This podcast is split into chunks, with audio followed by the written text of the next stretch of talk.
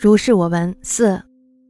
家乡有一户姓古的人家，以屠牛为业，杀的牛不计其数。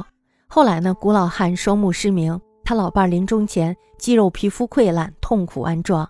他自称冥司，用屠牛的办法宰割我，惨叫了一个多月才死去。我的世姬之母沈氏亲眼目睹了他临终前的惨状。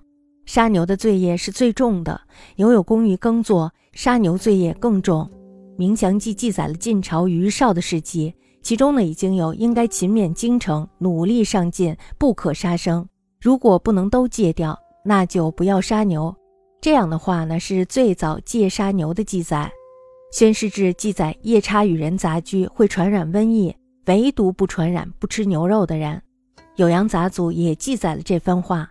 现在不吃牛肉的人遇到瘟疫也确实不传染。可见小说本来就不是全无根据的。里有古事：夜屠牛所杀不可驴数，后骨叟目双骨，古欲临末时肌肤溃裂，痛苦万状。自言冥思仿屠牛之法宰割我，呼号月余乃终。是姬之母沈傲亲睹其事，杀业之重，牛有功于稼穑，杀之业尤重。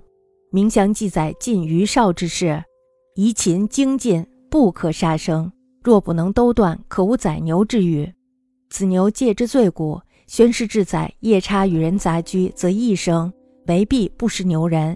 酉阳杂族亦宰之。今不食牛人，寓意食不传染。小说故非尽无据也。